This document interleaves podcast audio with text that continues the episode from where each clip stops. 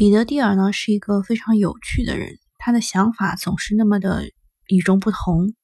在第一章的时候呢，他问在什么重要问题上你与其他人有不同的看法？那在关于竞争的问题上，他和其他人的看法都不一样。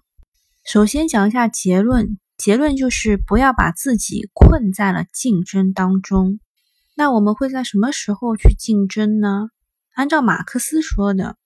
啊，因为人们有差异才会斗争，差异越大，冲突就越大。但是按照莎士比亚来说，他们为什么斗争不得而知。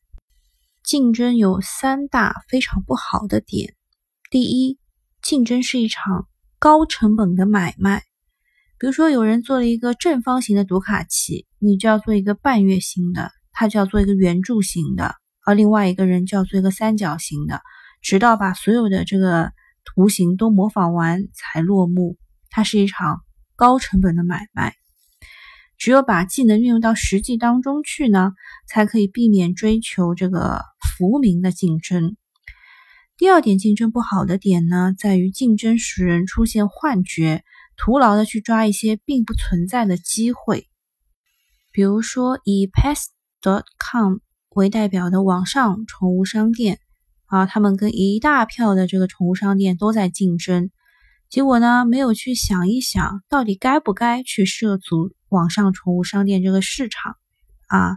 结果 Pets.com 在网络风暴结束后破产，三亿美元随之烟消云散，哎，打个水漂啦。竞争还有一点不好的，第三点就是让人分心。只去关注对手在做什么，而不去关注用户需要什么。最后再强调一下彼得蒂尔的观点，他说啊，竞争用在商业上是很致命的。如果你能看出竞争不能带来价值的提升，而是充满破坏力，那你就比大多数人要理智了。这一章结束。